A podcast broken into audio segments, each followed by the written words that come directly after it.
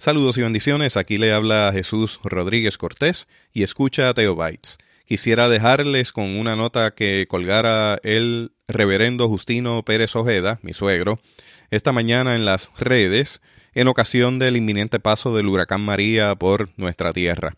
El huracán María pues tiene una categoría máxima, colocándolo como categoría 5, vientos de 160 millas por hora con ráfagas de cerca de 200 millas por hora y en la historia reciente, moderna y postmoderna de nuestra tierra no tenemos registro de algo similar.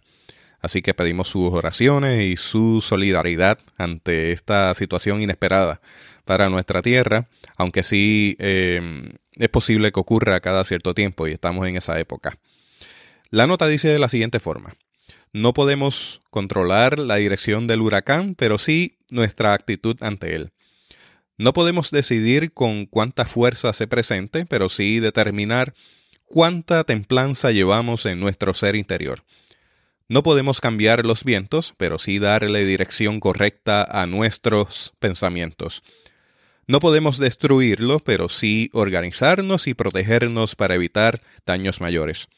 Lo que sí sabemos es que el huracán es pasajero, y aunque deje fuertes huellas en su paso, y cuando haya pasado, nosotros seguiremos aquí para levantarnos más fuertes, más sensibles y solidarios.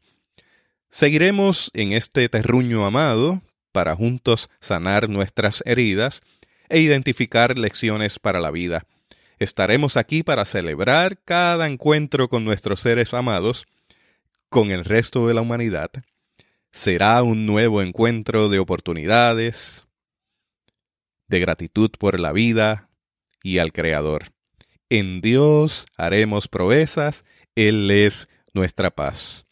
Que Dios les bendiga abundantemente y nos escucharemos pronto. Un abrazo.